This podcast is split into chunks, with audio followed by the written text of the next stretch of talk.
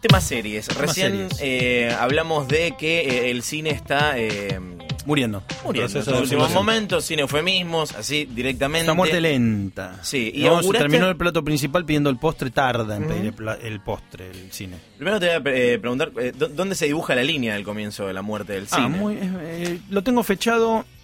¿Sabes dónde empieza un poco el. ¿Sabes dónde impacta con el iceberg el Titanic? La noche que Peter Jackson levanta el Oscar a mejor director por El regreso del rey. ¿Por qué esa noche? Esa noche yo festejé. Sí. eh, porque decía, digo, eh, era como, qué grosso, finalmente se reconoce este, un, un tipo que puede hacer una película de género. Acordate que las otras dos pelis habían estado nominadas anteriormente, Sí. el- el- la, la comunidad y las dos torres. Y me parecía, y eso, viste, ver subir a Peter Jackson con todos los neozelandeses al escenario, una cosa, un tipo que empezó en, su pueblo filmándose solo. Había días que salía a hacer batéis con la Bolex de 16 a cuerda, que filmaba, se filmaba la mano y después filmaba el contraplano. Y en realidad lo que empieza a pasar un poco ahí, digo, y si uno ve la historia reciente, Pulp Fiction es del 95 y Matrix, Matrix es del 99, entonces son cuatro años de un cine que pro- proponía una especie de vuelta a los 60 o el año 68 particularmente, y una, le- una especie de, este, de testeo de televisores, Matrix me encanta, pero digo, un comienzo de la era digital que va a ser migrar al fílmico al digital y que cuando HBO estrena Los Sopranos empieza el estándar de calidad y el ojo a acostumbrarse a que las cosas pueden ser no muy diferentes en un lugar y otro. Al tiempo que estaba Vareta, uno entendía la diferencia entre Vareta y El Padrino. Digo, Sí. una cosa que por ahí ni siquiera es cronológica naturalmente, pero digo, y saliendo de eso, empieza esa noche con Peter Jackson y el Oscar en la mano a, a, mm, una especie de, de- de idea de, de todo lo que podría generar una película basada en algo preexistente, en un fandom preexistente, una especie de nueva guerra de las galaxias. Anticipabas que esto viene acompañado del surgimiento de otros eh, medios que involucran más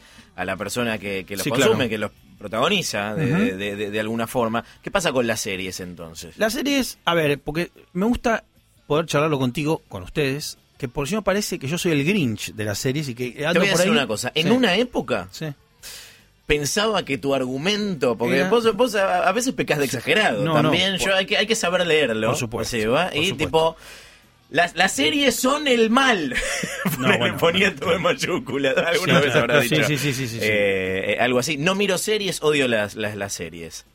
Yo creo que me faltaba cierta distancia y cierta actualidad en un par de años más para, para entender el, el- el universo de las series como está eh, presentado hoy, en Sí. el que la serie es como la obligación, ¿no? Es como hay una, hay una obligación social Es más de ver que El placer. evento cultural, El evento cultural pasa más, por la serie. eh, sí, por la serie.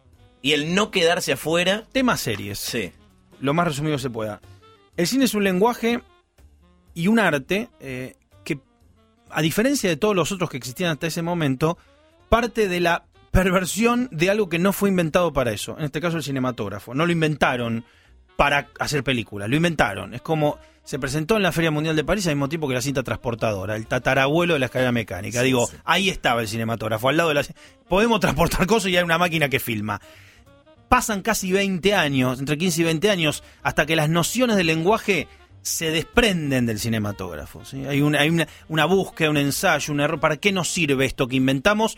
O en tal caso, esta idea superadora de la linterna mágica, el daguerrotipo y la persistencia retiniana y todo un montón de conceptos entre físicos y tecnológicos ¿sí? a la sombra de la revolución industrial, que por otra parte, vos pensás que previo a la revolución industrial el arte en contra del sistema tampoco existía. Ni Hamlet, ni las tragedias griegas, trazame el, el- abanico, fueron hechas en contra de las sociedades donde sucedían. No era que este, nos vamos a contar con la tempestad, todos los secretos, no.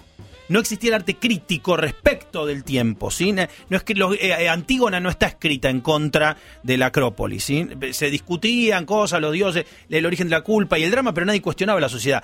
Em, la revolución industrial genera individuos desdoblados que empiezan a, empiezan a contestarle a la sociedad, ¿eh? empiezan a debatir, digo, y allí eh, vos tenés en Drácula y en Frankenstein debatiéndose la tecnología, el hombre, el ciudadano, el desdoblamiento, el otro y demás. El cine, que va a ser el, ar- el arte del siglo XX, donde se consolida esa revolución industrial, donde el mundo termina de estar mapeado, donde casi te diría que ahí es como, bueno, es esto, va a transcurrir estos 100 años de adaptaciones de géneros, eh, narrativa contra narrativa, lenguaje, y como lenguaje en un momentito, si yo me decía el punto más alto de esta carpa de circo, es justamente lo que hay un libro muy famoso de Peter Biskin que se llama Easy Rider Raging Bulls, acá lo tra- tradujeron como moteros, eh, motoqueros alocados, Sí, eh, motero, pues, motero. coso, Moteros. motero, sí, qué sé yo, Sí. botero.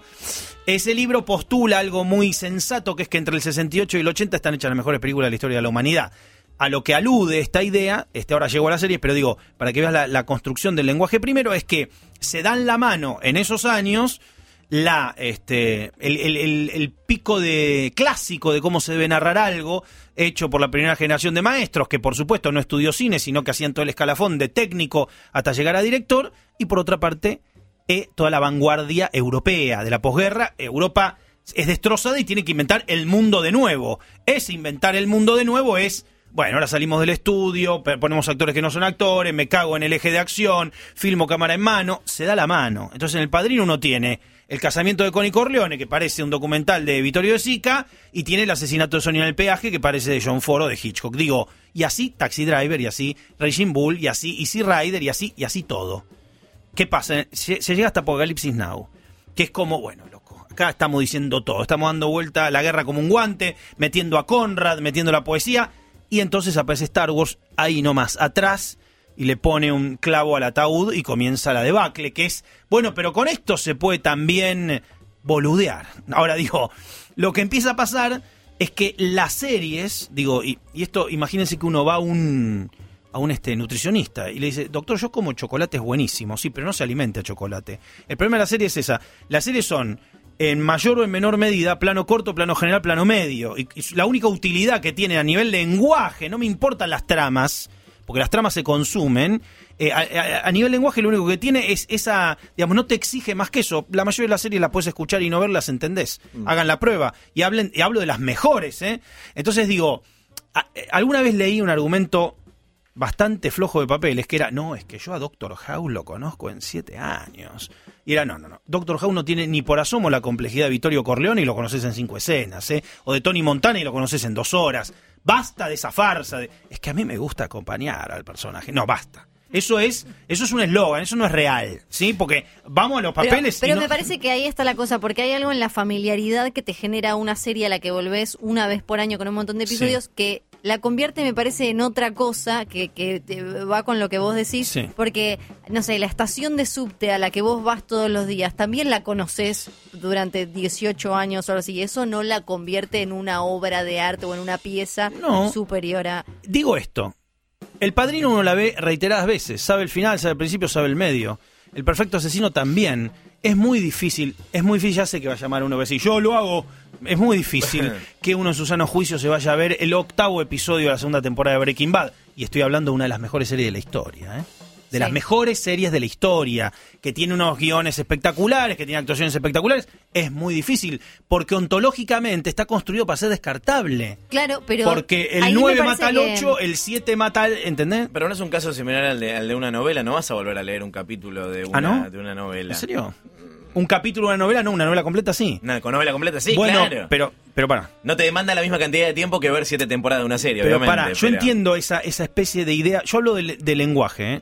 En, Sí. en este sentido. Mira, te, lo- te voy a hacer corto. ¿Puedo poner un ejemplo o, le- o estoy aburriendo con esto? Yo cuando te quiero. vos- Dale. Un es ejemplo. nuestro programa y hacemos Lo puedo poner, sí. listo. Pero para, para que las nociones de lenguaje sepamos que estamos hablando simple y corto. Eh, el padrino comienza con un fade in. La pantalla está en negro y de repente la imagen empieza a emerger. Y un tipo, eh, un enterrador que quiere justicia para su hija, que, que- que ha sido abusada, maltratada, violentada por unos tipos que salieron, entraron a la cana y salieron, y le está pidiendo justicia a Don Corleone y dice, I believe in America, dice ese tipo, ¿no? Empieza la cara, se le prende. Eh, el fade in es un efecto extradiegético. Alguien por fuera de la diégesis del relato, una tercera mano, le puso un fade in, porque los personajes no pueden hacer fade in. Digo, ahí, ahí hay un narrador que no está señalado, no, sí, no rompe la cuarta pared como Deadpool, pero que, que alguien es un efecto químico de laboratorio. Listo. Una película que empieza con un fade in, si hay que ser, este, em, ¿cómo decirlo?, academicista y terminar de modo perfecto, tiene que terminar con un fade out. Sí, claro. Va a llegar el fade out dos horas y pico después. Pero el fade, La out, puerta que se el cierra. fade out va a ser la puerta que se cierra sobre el rostro de Diane Keaton.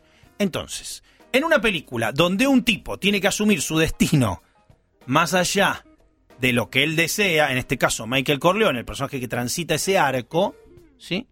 La película, la película se pliega sobre sí misma y a diferencia de ese telón que se abre por mano de un narrador extradiegético, la diégesis puede cerrarse a sí misma y entonces eh, Al Neri, que es el, el- pistolero favorito de los Corleone, le cierra la puerta en la cara a Diane Keaton. Esa decisión que de comenzar una película así y cerrarla asá, o la decisión que toma el señor Alfred Hitchcock en narrar en primera persona con una cámara prácticamente subjetiva el crimen de Marion Crane, pero narrar con, una, con un plano cenital porque ahora aventajamos al detective que va a investigar qué pasa en el, el Bates Motel, eso es el lenguaje, eso es utilizar de modo de modo este, esotérico, de modo este, artístico, de modo, como quiera decirlo, narrativo, el lenguaje.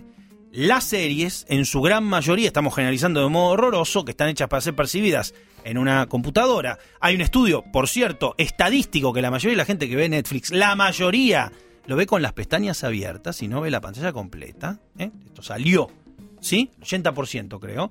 Bueno, entonces digo, eh, uno no puede darse el lujo de, de entrar en estos vericuetos. Y yo vi el capítulo de La Mosca y vi el capítulo Sí. de La Cena Roja, ¿cómo se llama el de Juego de Tronos? Digo, y obviamente hay cosas que están mejores que peores. Pero es muy difícil cuando está hecho por un comité, es muy difícil cuando mañana lo dirige mi cuñado y pasado mi tío, llegar a algo parecido a ese compromiso que es el lenguaje. Entonces digo, la- la- las historias, el cine no se hizo para contar historias, eso es un verso. Se hizo, se construyó un lenguaje que cifra las historias. Si me decís ¿Qué, ¿Cuál sería el próximo paso que no se dio? Que pueda prescindir de la, de la mímesis. De la, digo, es como cuando existió la, la fotografía. La pintura empezó a hacer cualquier cosa. Porque ya no había una necesidad de ser retratista, de, que, de, que, de que uno viera un paisaje que no podía ver. Y bueno, eso es lo que a veces dice Lucrecia Martel, y bajo una catarata de insultos, cuando dice hemos retrocedido al siglo XIX con el reino de la serie. No, digo, se lo toma personal la gente. Yo no, a mí me pero porque parece aparte se quedan con el título. Sí, Na- pero a mí me parece estupendo. Por eso digo, charlarlo. A ver, ¿qué te voy a negar? Que este es un- Ryan Cranston es mal act- que es un genio actuando, por supuesto. Que Los Sopranos no es una obra maestra de su género, por supuesto. El problema, volvemos a decir, es comer solo chocolate. El problema- digo, porque los que se ponen locos no es que no, estaba viendo vestida para matar y no, no, para, para, para. Estás viviendo el- una coyuntura que aparte a mí me fascina esto de que cuando bajan la perilla del interés, murió, Breaking Bad era la vida, el día que dijeron no es mala vida, no fue mala vida de nadie. Entonces digo, y la cultura del spoiler, algo que a Aristóteles lo, lo pondría nervioso, no existe el spoiler. Si algo es spoileable no vale la pena, no Es existe que el hay spoiler. algo que yo escucho mucho, eh, son, son dos cosas. Por un lado, que tiene que ver con lo que vos decías, que ver series es mucho de saber qué pasa. Entonces podés ni siquiera estar viéndolo, solo escuchar si tal murió, Sí, si tal sí. insultó a tal, si tal. Expositivo los diálogos. Y por otro lado, sobre todo esto, eh, sobre todo más todavía con las sitcoms y eso, pero también pasa mucho con series como Game of Thrones y, y demás, que es como una familiaridad, una cosa de volver a un lugar seguro de estoy viendo esto, como, como de, como quien va siempre al mismo bar Sí, y se junta con la misma gente. Que, que hay algo como un vínculo de, de ese estilo con las series que hace que incluso a veces eh, apoyemos que una serie siga durante 10 años cuando en realidad la historia o lo, lo mínimamente interesante que Sí. tenía ya lo habían contado en 5 temporadas. Es que mm, tomemos un ejemplo, digo, de algo que ha visto todo el mundo. Las preguntas principales, y vuelvo a insistir, tomo este ejemplo porque es de las mejores series de la historia, que es Breaking Bad. Lo más importante que le pasa a Walter White es, va a morir de cáncer, la familia se va a dar cuenta que él es narco, listo. Es siete años después lo que se responde en el último capítulo es eso. Tomás el primer capítulo, el último, y listo, el cuento está contado. O sea, esa idea de, no, bueno, pero la temporada de los pollos, sí me... A ver, conocer un personaje y conocerlo de modo extensivo, yo entiendo que eso conlleva un placer. Pero el problema, vuelvo a la idea del lenguaje, o a la noción del lenguaje.